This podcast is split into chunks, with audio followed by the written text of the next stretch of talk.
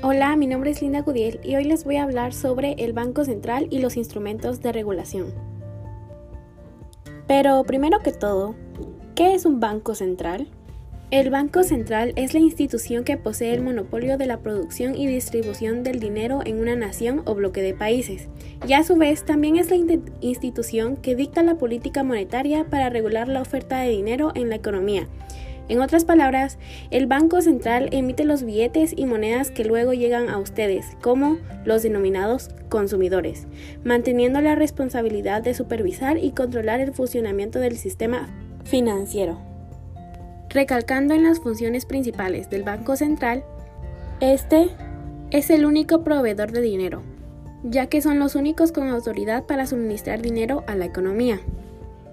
También es considerado el banco de bancos y de gobiernos, ya que dan servicios bancarios tanto a gobiernos como a otros bancos y se les presta a un tipo de interés que depende de la política monetaria.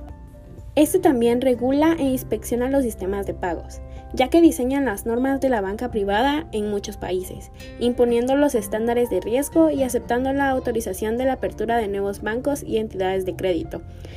inspeccionándolas y sancionándolas si es necesario. Asimismo, es el encargado de diseñar la política monetaria, ya que analiza la situación económica en la actualidad y diseña las estrategias de las políticas monetarias para llevarlas a cabo.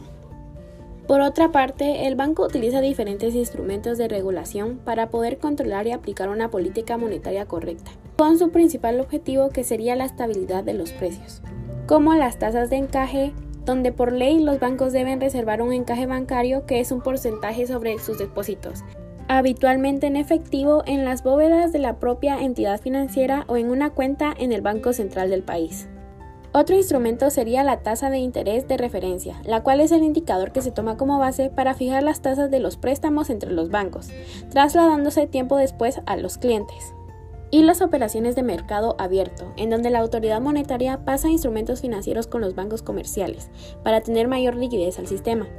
Es importante recalcar que estos solamente son algunos de los instrumentos de regulación. Espero te haya gustado e interesado esta información de una de las instituciones más importantes en cualquier país. ¡Feliz día!